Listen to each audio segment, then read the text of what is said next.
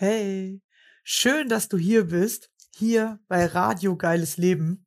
Mein Name ist Rebecca Kossmann und ich nehme gerade hier im Jahre 2021 meinen Podcast auf und bin zu diesem Zeitpunkt 32 Jahre alt. Mein Leben war nicht immer so geil, wie es der Titel vermuten lässt, doch der Reihe nach. Aufgewachsen bin ich mit meinen Eltern und meinen vier Geschwistern auf einem Bauernhof. Das klingt für die meisten nach Traumkindheit, viele Tiere und Freiraum. War es lange Zeit für mich auch, natürlich mit ein paar Höhen und Tiefen, doch mit nichts auf den ersten Blick gravierendem. Deshalb war es auch für alle sehr komisch, dass ich plötzlich mit 16 Jahren Angst- und Panikattacken bekommen habe, die mich von da an zwölf Jahre lang nicht mehr losgelassen haben. Mein Leben war also lange Zeit alles andere als geil. Wie heute mein geiles Leben aussieht und wie ich es geschafft habe, mich aus der Angst und den Panikattacken zu befreien, werde ich dir hier nach und nach mit auf den Weg geben. Außerdem habe ich gemerkt, dass es viele Menschen gibt, die mit Angst und Panikattacken zu kämpfen haben. Genau denen möchte ich hier Mut machen und zeigen, dass es einen Weg daraus gibt. Und dann sind mir einige Menschen begegnet, die wie ich auch ein Schicksal hatten, von dem sie sich befreien konnten und plötzlich in ihr geiles Leben gestartet sind. Auf der einen Seite also möchte ich dir hier zeigen, dass jeder etwas hat, das ihn im Leben beeinflusst. Genau bis zu dem Moment, in dem man sich davon befreien kann. Mich interessiert natürlich immer, wie haben diese Menschen das gemacht? Auf der anderen Seite möchte ich dir zeigen, wie unterschiedlich ein geiles Leben sein kann. Das Leben ist so vielfältig und voller Möglichkeiten. Lass dich gerne inspirieren. Wenn auch du mein Gast sein möchtest, dann melde dich gerne bei mir. Ich freue mich auf deine spannende Geschichte und den Austausch mit dir. Du möchtest mehr von mir erfahren und an meinen Lives teilnehmen, dann komm in meine Facebook-Gruppe Denkfix. Ich freue mich schon auf dich. So, jetzt aber los. Welche spannende Geschichte hat uns wohl mein nächster Gast mitgebracht? Wie sieht sein geiles Leben aus? Hey,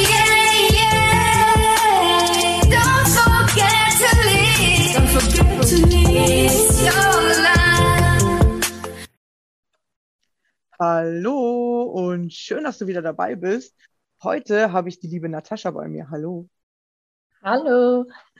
Ja, schön, dass du hier bist. Äh, wir haben eben schon gehört, du hast äh, Schweizer Dialekt, äh, aber du bemühst dich, Hochdeutsch zu reden, damit ich auch was verstehe. genau. Ja, sehr schön. Schön, dass du hier bist. Ähm, wir sind schon ganz gespannt, welche Geschichte du uns mitgebracht hast. Ja, erzähl uns gerne. Wer bist du, wo kommst du her und was ist dein geiles Leben? Okay, normalerweise, wenn mir jemand sagt, wer bist du, sage ich automatisch, ich bin Bewusstsein. Aber ja, ähm, ich bin die Natascha, wie du schon gesagt hast, bin 36 Mama, alleinerziehende Mama von einem äh, wundervollen achtjährigen Sohn, der Ivan. Und ähm, ja, ich lebe seit elf Jahren jetzt in der Schweiz. Äh, bei mir war es so, dass ich, äh, ähm, wie sagt man, die Nomaden oder wie sagt man, die, die Reisen. Ich habe zehn Jahre, ja genau, ich habe zehn Jahre hier in der, also ich bin äh, in der Schweiz äh, geboren, bis 14 aufgewachsen dann, wie alle italienische Eltern oder die meisten, äh, bauen sich dann ein Haus und äh, wir gingen dann nach Italien, habe dort auch zehn Jahre gelebt und äh, vor zwölf Jahren, also mit 24, habe ich dann die, die Entscheidung getroffen, wieder zurückzukommen. Genau. Und da hat dann mein neues Leben begonnen. Naja, guck mal, es ist interessant. Ja, deine Eltern haben halt die Wurzeln in Italien, die wollten nach Italien zurück, aber weil du halt in der Schweiz geboren bist, hast du halt schweizerische Wurzeln. Ja, auch wenn, wenn deine Eltern Italiener sind, aber du bist halt äh, dort in der Kultur aufgewachsen und dann hast du dich halt in die Schweiz sozusagen zurückgezogen. Ja, bei mir war es so halt, dass ich, äh, ich konnte beide äh, Kulturen sehen, also erleben. Und äh, für mich war dann so, also ich liebe Italien, ich liebe wirklich Italien, es ist wirklich schön und ähm, es ist sehr, ähm, wie soll ich sagen, die Familien sind wirklich, du, du fühlst die Liebe, die, die, es ist ah, total anders. Doch hat mir die Struktur gefällt. Und da ich kein Strukturmensch bin, bin ich in die Struktur reingezogen. Also auch mit der Arbeit, mit den Zahlungen, mit also wie soll ich sagen, du hast hier einfach eine Sicherheit. Und meine Frage schon damals war immer so, was will ich, wenn ich einmal Mama bin, auch meinen Kindern anbieten? Und ich wusste in Italien, auch wenn es sehr schön ist, und äh, ja, da fühlte ich mich einfach nicht wohl dabei. Ja, auch für mich selbst. Wiederzukommen sozusagen, ja, okay. Genau. Ja, weil, genau. weil man immer das gut findet, was man halt kennt. Als Kind hast du halt als erstes äh, das kennengelernt. Ich äh, kenne das von mir selber auch. Ich bin zwar viel in Deutschland vor allem herum schon gezogen, aber es zieht mich tatsächlich immer wieder zurück an, an den Hauptpunkt, so an den Startpunkt, weil man da einfach die Sachen irgendwie kennt oder weil das mehr Gewohnheit ist. So, ne? Gewohnheit. Ja, genau. Man will immer so ein bisschen zurück dahin. Ja, und, und was hat sich verändert, als du zurückgekommen bist? Also, wo, äh, du sagst, da hat es dann gestartet, dein geiles Leben. Was hast du gemacht? Da muss ich ein bisschen zurückgehen. Bei mir hat es, als ich 14 war, sind wir nach Italien gezogen und da fing meine dunkle Seite des Lebens an. Und zwar, ich wurde ähm, vergewaltigt von, also ich erlebte Gewalt von zwei Menschen. Und ähm, da ähm, bin ich auch, ich habe immer studiert in dieser Zeit. Ich hatte halt meine Eltern, die mir nicht geglaubt haben, bis wir auch alle Kontrollen gemacht haben, sie angezeigt haben und, und, und. und äh, aber es war immer so von meinen, ich sag mal von meinen Eltern aus, so, ähm, du bist schuld. Da fing auch den Selbstwert, ging in die Tiefe.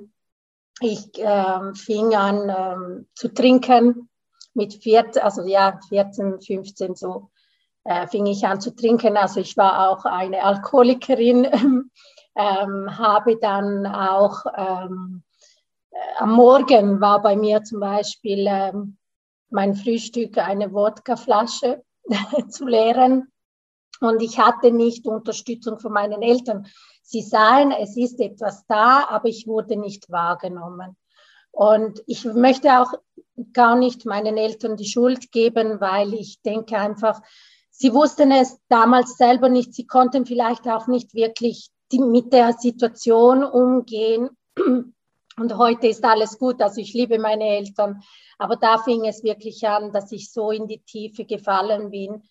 Da ziehte ich dann mit 19, bis 19 habe ich ähm, Sprachgymnasium studiert und da wollte ich einfach nur weggehen ähm, und ging nach Rom. Da habe ich zwei Jahre Kinderpsychologie studiert und es war noch schlimmer. Ich fing an, dann auch zu kiffen. und ähm, ja, und irgendwann stand ich am Punkt, dass ich auch keine Wohnung mehr hatte. Und äh, da war ich auch zwei Monate obdachlos, bis ich dann den Mut genommen habe, meinen Eltern anzurufen und zu sagen, es ist alles es.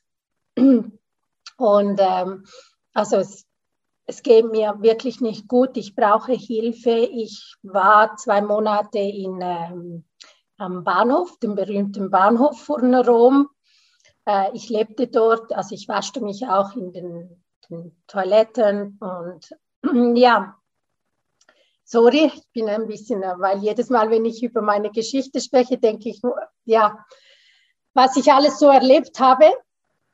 Und dann, ähm, dann hat mein Papa, ich glaube, in diesem Moment hat mein Papa wirklich verstanden, ich muss etwas tun.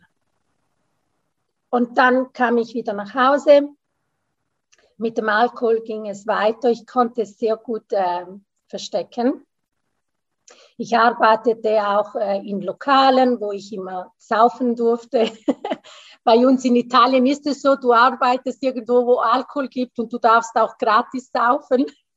Das war für mich natürlich ganz einfach. Und mit 48 Kilo dann war ich, äh, 48 Kilo, also mit 23, hat dann, äh, kam meine Tante, also die Schwester von meiner Mutter, in die Ferien und sie sah, sie sah mich. Sie hat mich gesehen und hat mir nur gesagt, pack dein Zeug und komm zurück in die Schweiz. Und ähm, ich bin ihr sehr, sehr dankbar, dass sie mich gesehen hat, weil heute darf ich hier stehen, wo ich bin.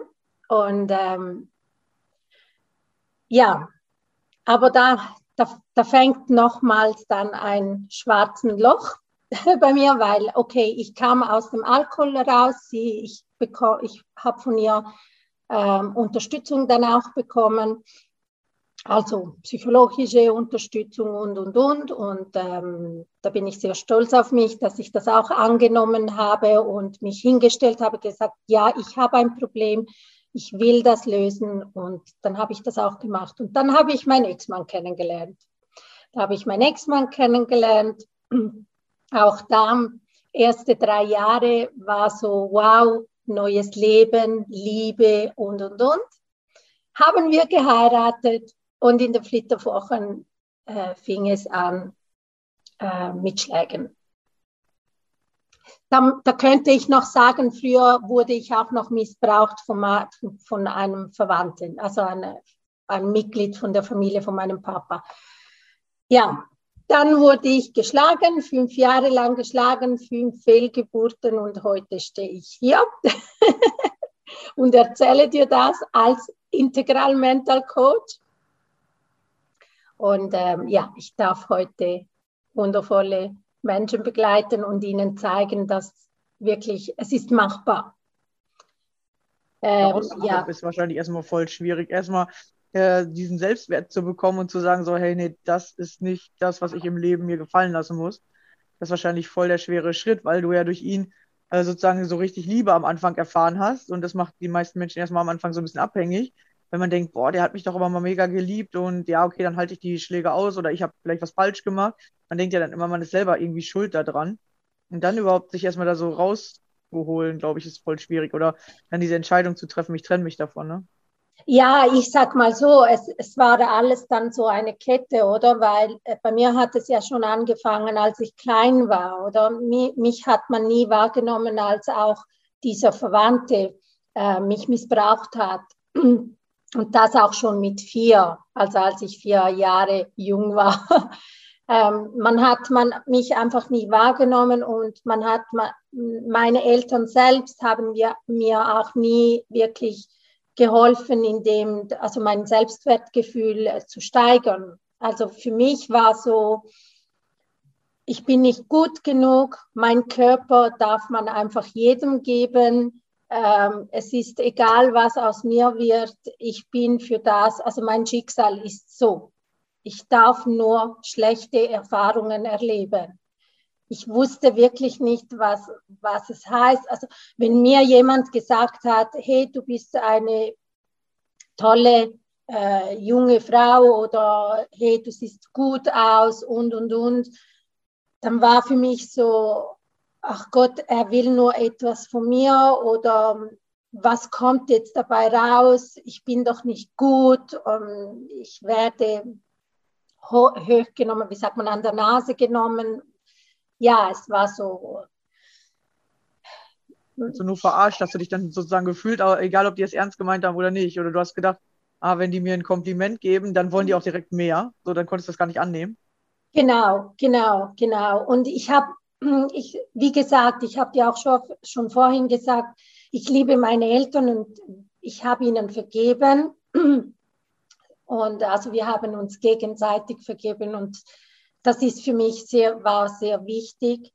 Ähm, aber ich muss halt wirklich sagen, es kam, ich hatte nicht die Unterstützung von ihnen, hey, du bist gut, so wie du bist. Ich, ich sehe es jetzt bei meinem Sohn. Er hat auch die Prägung, ich glaube, von mir vielleicht, dass er immer sagt, ich bin nicht gut genug, obwohl er weiß, dass er gut ist. Ich sage ihm aber nie, du bist nicht gut genug. Manchmal habe ich einfach das Gefühl, er spiegelt mir immer noch etwas, was ich noch äh, auflösen darf, vielleicht. Ja, vielleicht. genau, ja. Vielleicht. Ja, Kinder zeigen hm. einem das, ja. Weil das Interessante ist, wenn du dem anderen was sagst, aber das Gefühl ist immer noch ein anderes dahinter bei dir selber, der Kinder reagieren aufs Gefühl, nicht auf das Gesagte. Das ist immer das Spannende. Mhm, Ja. mhm. Aber Also- ich mache das ja nicht mit ihm. Bei mir ist es jetzt wirklich so, wir machen auch jeden Morgen, ähm, wir machen zuerst ein Dankbarkeitsspiel, wir dürfen fünf Dankbarkeiten aufsagen, wir stehen so auf, also wir kuscheln im Bett und dann kommen die Dankbarkeiten und dann äh, kommen auch äh, die, die Post, äh, Post-it, wir, wir haben so Post-it mit dem Finger, mit den Daumen so hoch und da schreibt er zum Beispiel, ich bin stark, ich bin, und er hängt es dann beim, ähm, ähm, bei der Türrahmen bei seinem Zimmer auf, wo er das auch immer lesen kann. Und ich sage, vielleicht, wenn ich so etwas gehabt hätte, wäre es anders gewesen. Aber ich bin dankbar. Ich muss dir ganz klar heute sagen, ich, ich sage, ich, ähm, äh, wie sagt man, ich, hm, ich sage nicht Danke, dass mir das passiert ist. Niemand will so etwas erleben. Aber heute weiß ich, aus einem bestimmten Grund durfte ich diesen Weg machen, um hier anzukommen, wo ich jetzt heute bin und ganz viele tolle Frauen vor allem begleiten, die auch psychisch und körperlich Gewalt erlebt haben, die auch Alkoholprobleme haben. Also ich weiß da auch, ähm, wie sie sich dann fühlen und dass man das kann, man schafft das ich bin, glaube der Beweis. Ich könnte noch mehr von mir erzählen. Also ich habe auch schon fast den Tod erlebt durch eine Fehlgeburt und eine, äh, ich hatte auch eine, äh, wie sagt man? Jetzt kommen wir Zu grad erklären, nicht. vielleicht helfe ich dir dann. Vielleicht finde ich Ja. das. Auf jeden Fall, ja, eine Eileiterschwangerschaft, genau. Genau. Und auch da war ich sehr nah an den Tod und ich kann dir einfach, ich, ich weiß nicht, wie ich dir das erkläre. Ich weiß nur, dass ich der Welt dienen darf. Ich bin heute hier, um den Menschen zu dienen und ihnen zu zeigen, vielleicht auch, dass es alles ist möglich. Man kann wirklich in die Tiefe gehen und das Gefühl haben, ich komme da nicht mehr raus, aber es ist nicht so, weil, wie ich immer sage, nach einem dunklen Tunnel kommt immer das Licht. Ja, ist eine schöne Metapher. Ja, und ich glaube auch manchmal, man muss irgendwie sowas Negatives erleben. Das heißt nicht, man muss es so krass negativ erleben, aber Nein, man braucht irgendwie einen, einen so einen, so einen Schlag irgendwie oder irgendwas, was einen einmal ins Negative reißt, damit man lernen kann, bewusst ins Positive zu gehen oder Mhm. damit man lernt, sich von diesen Sachen zu befreien. Weil ich rede ja mit ganz, ganz vielen Menschen und alle erzählen von diesem Tiefpunkt, den sie im Leben hatten Ja. und dass, als sie angefangen haben, das nicht mehr zu glauben oder zu sagen, ja, es gibt einen Weg, davon loszukommen, dann hat Ja. sich ihr Leben richtig verändert und ich begleite ja viele Menschen mit Ängsten und Panikattacken, die sind auch durch irgendeinen Schlag in dieses Dunkle reingekommen, aber noch nicht wieder rausgekommen. ja, Und, und das zeigt aber nur, dass egal wie tief dieser Schlag ist, und das Interessante ist auch, dass jeder immer denkt, seiner ist der tiefste Schlag. Ist auch immer interessant, ja. Und ich habe ja mittlerweile richtig krasse Geschichten gehört. Und Ja. manche erzählen mir dann und sagen, boah, mein Leben ist das Schlimmste. Und ähm, du kannst ja nicht sagen, hey, dein Leben ist gar nicht so schlimm. Ja, hör dir mal Geschichten von Ja. anderen an. Sondern immer das, was selber jeder erlebt hat, das ist für ihn das Schlimmste. Ja, Und du musst tatsächlich deinen eigenen Weg daraus finden. Ja, und es gibt Ja. diesen Weg daraus, weil ähm, man an diesem Gefühl, was es mit sich gebracht hat, festhält. Ja, an diesem Gefühl, wie du eben erzählt hast, ja, irgendwie darf ja jeder meinen Körper haben. So, du hast halt erlebt, wie ist das, wenn ich nicht selber bestimmen kann oder wenn einer stärker ist als ich, der sich einfach nimmt, was er will. So, wie fühlt sich das dann an? Ja, und dann verlernt man, dass man selber auch diese Kraft hat. Man kann sich selber auch nehmen, aber man hat mehr Gewissen sozusagen als der andere. Man nimmt Mhm. nicht eine andere Person und äh, schädigt die. Ja, aber du, wenn du wolltest, könntest du das tun, ja. Dein Mhm. Kind ist schwächer als du, du kannst das einfach, Mhm. aber du merkst halt diesen Unterschied und deswegen bist du bewusster und sagst, nee, das tue ich keinem an, weil ich weiß, wie sich diese andere Erfahrung anfühlt, wenn man der Schwächere ist, der einfach benutzt wird, so, ne? Mhm. Mhm. Ja. Und Mhm. lernst du solche Sachen, die andere Menschen vielleicht gar nicht so krass in ihrem Bewusstsein haben oder der Täter halt, der hatte das überhaupt nicht in seinem Bewusstsein, ne? Mhm. Und Entschuldigung. Und mir ist auch wichtig, dass die Menschen einfach verstehen, da- das war bei mir auch so. Ähm, ich hatte immer Angst, um Hilfe zu bieten, ähm, zu fragen, weil ich dachte immer, wenn ich äh, um Hilfe frage, dann, dann zeige ich meine Schwäche. dabei, heute weiß ich, wenn ich etwas nicht kann oder nicht weiß, dann frage ich, weil genau in diesem Moment zeige ich meine Stärke, meinen Mut. Und es ist nicht falsch zu fragen, weil jeder von uns hat seine eigene Geschichte und jeder von uns hat ja irgendwo den Punkt gehabt, wo er äh, dann rausgekommen ist, oder? Und dadurch gab es immer wahrscheinlich im Hintergrund eine Person, die einem ge geholfen hat, oder? Und ich finde einfach, man sollte wirklich mehr darüber sprechen, auch dass, dass es richtig ist, wenn man Hilfe fragt und dass man keine Angst haben muss. Weil ich habe das lange nicht gemacht. Ich wusste schon immer in mir drinnen, ich muss, ich brauche Hilfe. Nur ich dachte, wenn ich frage, dann bin ich wieder ah, du kannst nichts, du bist nicht gut genug, siehst du, du brauchst Hilfe. Heute sage ich, wenn ich Hilfe brauche, dann frage ich. Und es ist mir egal, was die Menschen denken. Ich weiß aber, dass ich auch einen Schritt weiterkommen werde, weil da gibt es ja Menschen, die es vor mir schon vielleicht anders, aber auch erlebt haben. Ja, und, und was noch ganz interessant ist, weil du hast ja am Anfang die Hilfe bei deinen Eltern gesucht. Du hast gesagt, hey, hier, mir ist was passiert, helft mir. Aber deine Eltern waren zu überfordert oder zu nah dran äh, mit ihren eigenen Gefühlen, dass sie das einfach nur wegschieben wollten oder gar nicht sehen wollten, weil sie nicht einfach sehen wollten, hey, das ist unserem Kind passiert oder die, die wollten das irgendwie nicht wahrnehmen. So haben, äh, genau. kennt man ja, man genau. versucht das zu ignorieren, wenn einem selber irgendwas zu krass wehtut, versucht der Körper sich so zu schützen. Genau. Das ist vielleicht nochmal ein ganz cooles Learning, dass deine Tante, die weit weg war, die ist zu Besuch gekommen, die hat das sofort gesehen, weil die war weiter weg, die war nicht emotional da so dabei. Ja. Mm, und äh, die hat nicht diesen ganzen Prozess miterlebt, sondern sie hat das Endergebnis gesehen und gesehen, wie schlecht ja. es dir geht. Und deine ja. Eltern, die haben zwar gesehen, ja, es geht dir immer ein bisschen schlechter, aber für die war das normal, sozusagen, weil die sich gewöhnt haben daran, dass es dir so geht, wie es dir geht. Mhm. Ja, und äh, die waren vielleicht auch selber hilflos und verzweifelt, wussten gar nicht, was sie machen sollen, weil sie selber mit ihrem Schmerz vielleicht zu kämpfen hatten. Ja. Kann doch nicht sein, dass unserem Kind das passiert ist oder das halt eben nicht haben wollten. Ja. Wenn du sagst halt, das war ein Verwandter, dann will man vielleicht den Verwandten in dem Bild behalten, wie, wie man ihn wahrnimmt und äh, streitet dann alles ab, weil man will das einfach nicht, ja. ja. man will das nicht bewusst wahrnehmen, so, ne?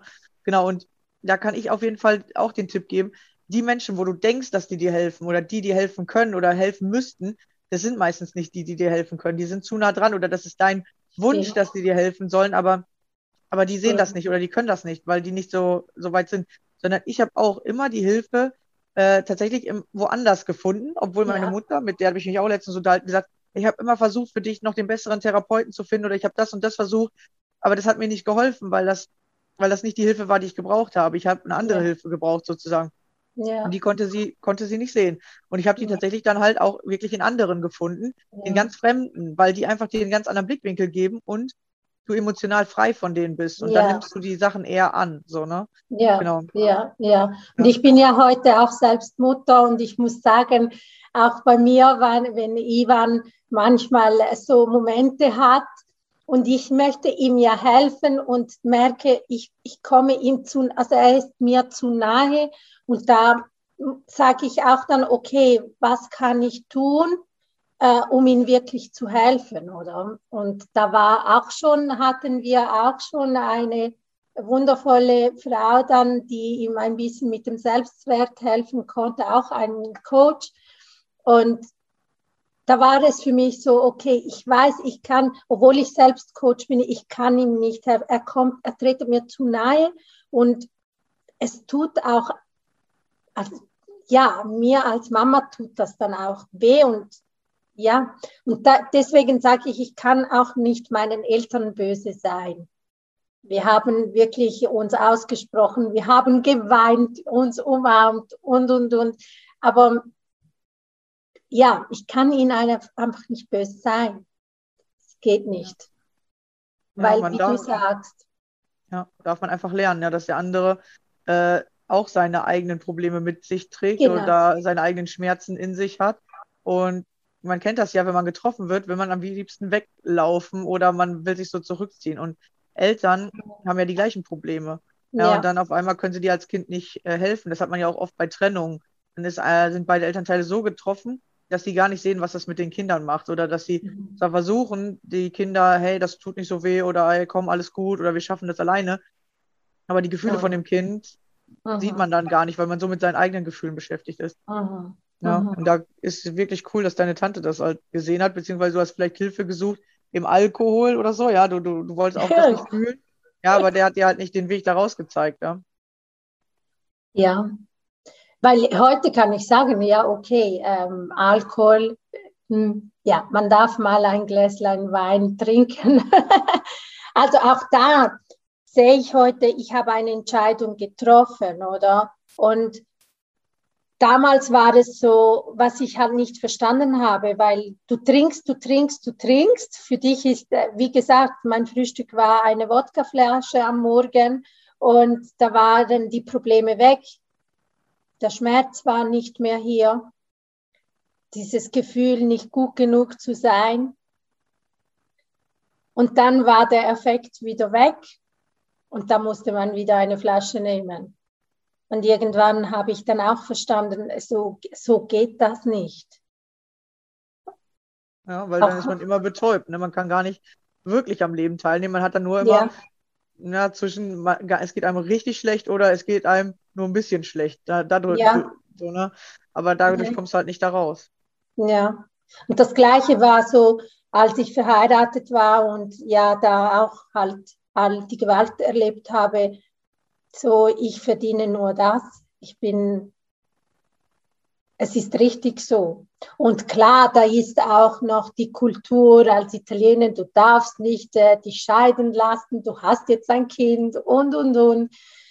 Aber die waren hier, aber bei mir war einfach mein Selbstwertgefühl nicht mehr hier. Ich liebte mich gar nicht. Ich glaube mir, ich hatte nie Spiegeln zu Hause, weil ich, ich konnte mich nicht anschauen, weil ich dachte immer, ich sehe nicht gut aus. Für was bin ich in diesem Leben hier? Was, was, was mu- Also ich hatte auch wirklich Gedanken, wie ich mache jetzt fertig, out. Die waren auch hier und ich habe es nicht nie versucht, vielleicht aus Angst, keine Ahnung, aber die Gedanken waren hier. Und ich muss sagen, meine Rettung war halt mein Sohn, meine Stärke. Und wenn ich so zurückschaue, Ivan ist äh, entstanden, als wir in den Flitterwochen waren das erste Mal ich geschlagen wurde, weil ich halt einen Abend nicht wollte. Hatte keine Lust, hat er mich gepackt, zuerst Kopf an die Wand geschmissen, dann mich ja anders gepackt. Und ich muss dir sagen, genau, und da fing auch mein Glaube der, dann an. Da wurde ich auch, ähm, wie sagt man, ähm, fühlte ich mich angezogen, auch mehr zu glauben. Weil an diesem Abend, ja, ich, ich, sage, ich, ja, ich äh, erzähle dir einfach meine Erfahrung. Jeder darf es so wahrnehmen, wie er will. Aber du darfst, dass ich ja katholisch bin, bin ich ja mit Gott aufgewachsen, mit Jesus aufgewachsen und ich glaubte ja nie daran. Und an diesem Tag, muss ich sagen, äh, hat sich dann meine Meinung geändert, weil ich habe äh, Jesus geträumt. Also da war ein Gesicht von einem Menschen, der mir sagte, gib nicht auf, ich gebe dir die Antwort. Und ich dachte mir in diesem Moment, was passiert gerade? Am Morgen bin ich aufgestanden und ich fühlte mich, obwohl ich geschlagen wurde, fühlte ich mich ganz stark und hatte immer dieses Bild von diesem Mann, der mir, ich weiß, das war er. Und er hat mir gesagt, hab keine Angst, du bekommst deine Antwort. Und da kam Ivan. Ich erfuhr dann, drei Tage später, als wir zurückgeflogen sind von Ägypten, erfahr, erfuhr ich dann, dass ich schwanger bin. Und das andere Erlebnis war dann auch wieder so, dass mich zum Glauben gebracht hat, als ich die Eileiterschwangerschaft hatte, habe ich mein, zu meinem Ex-Mann gesagt, damals mein Mann, ähm, Giussi, also er heißt Giuseppe, äh, schau auf unser Sohn bitte, liebe ihn, weil ich gehe. Ich bin am Sterben.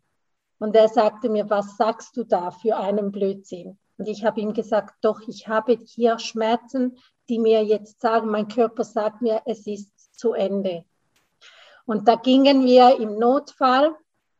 Der Arzt sah, dass ich eine Eileiterschwangerschaft hatte. Das Kind war noch am Leben, dreimonatig. Also ich hatte so ein Ding. Und da sah ich wieder ein weißes Licht. Und da kam eine wundervolle, ich, da kam die wundervolle, das ist, oh, da war die schöne Frau, ich kann dir nicht sagen, wer das war. Es war eine wundervolle Frau und das weiße Licht um, um ihr und sie sagte, du darfst jetzt noch nicht gehen. Zuerst musst du deinen Weg noch fertig gehen. Oder wie man das so sagt, sagt man das so auf Hochdeutsch? Ja. Und da hat es wieder irgendetwas mit mir ge gemacht, dass ich gesagt habe, nein, ich darf nicht gehen. Und dann bin ich wieder auch zurück zu mir. Und der Arzt hat dann gesagt zu meinem Ex-Mann, eine Stunde hatte sie noch. Dann wäre sie nicht mehr bei uns gewesen. Es ist krass. Ne? Es gibt einfach mehr, als wir uns irgendwie vorstellen können oder als wir sehen können. Ne? Und erst wenn man es selber erlebt, dann weiß man, wie, wie das ist und dass es diese Verbindung oder dieses Göttliche äh, irgendwie wirklich gibt, ja. Also ich habe auch so komische Erfahrungen schon gehabt, ja. Also nicht so extrem wie du, aber auf jeden Fall auch so Tiefpunkte, wo ich angefangen habe zu beten und danach ist immer irgendwie eine Lösung gekommen. Ja. Deswegen, es, man sollte wirklich diesen Weg zu Gott oder dem Leben oder wie man das nennen möchte, ja. Jeder kann das nennen, ja. Genau, aber es gibt es wirklich und diese zusammen, also man braucht diese Connection. Und sobald man die ja. hat, fängt das Leben an, dir den Weg zu zeigen. Und du kannst es aus keinem Buch lernen, du kannst auch nicht aus der Bibel lernen. Also der Osho hat mir damals geholfen, das zu verstehen, weil der sagt, lies alles über jede Religion und dann vergiss alles und finde deinen eigenen Weg dahin. Ja. Und das ist tatsächlich passiert durch diese negativen Sachen, die mir im Leben passiert sind. Mhm. Ähm, bin ich immer wieder dahin, so irgendwie, ja, okay, wenn es Gott gibt, dann soll er mir jetzt mal helfen und so. Und irgendwann hat das wirklich funktioniert und auch heute funktioniert das. Also es, es geht, ja. Also wenn ich heute auf, äh, vor einem Problem, Anführungszeichen, weil ich sage immer, es gibt keine Probleme, es gibt nur Lösungen. Ähm, aber jedes Mal, wenn ich davor irgendwo stehe, wo ich sage, okay, ich weiß nicht weiter, dann ich öffne wirklich, egal wo ich bin, ich öffne meine Hände und sage, dein Wille geschehe durch mich. Weil ich weiß, es kommt dann auch, und ich muss sagen, ich lasse es dann im Vertrauen gehen, auch dieser Gedanke. Und es ist wirklich so, man bekommt die Antwort. Sie, sie kommt.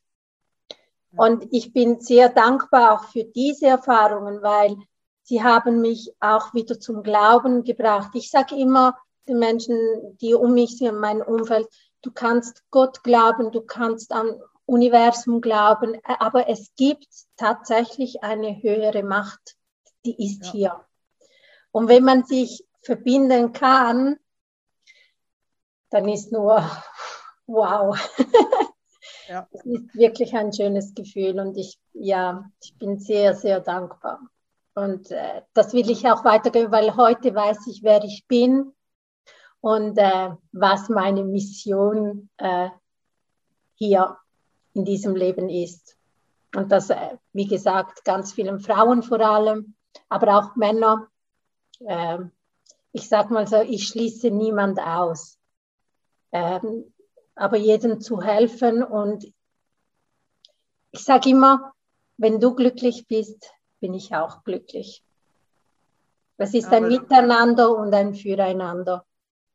Ja. Und ich finde das auch immer so schade, wenn den, wenn den äh, Frauen gibt, es gibt so viele Frauen heute noch, die sich äh, gegeneinander setzen, anstatt zu sagen, hey, wir sind alle im gleichen Boot. Es gibt nicht richtig, nicht falsch, nicht gut, nicht, äh, äh, es gibt nicht, ich bin besser als du, sondern wir sind alle genau gleich und wir sind alle schön genau gleich. Früher, also viele Frauen vielleicht oder viele Menschen schauen äh, den Gegenüber und denken schon, äh, ja, die sieht so aus und ist so, die ist so und so. Und ich, wenn ich einen neuen Menschen kennenlernen darf, sage ich immer Danke, weil von diesem Menschen darf ich etwas mitnehmen.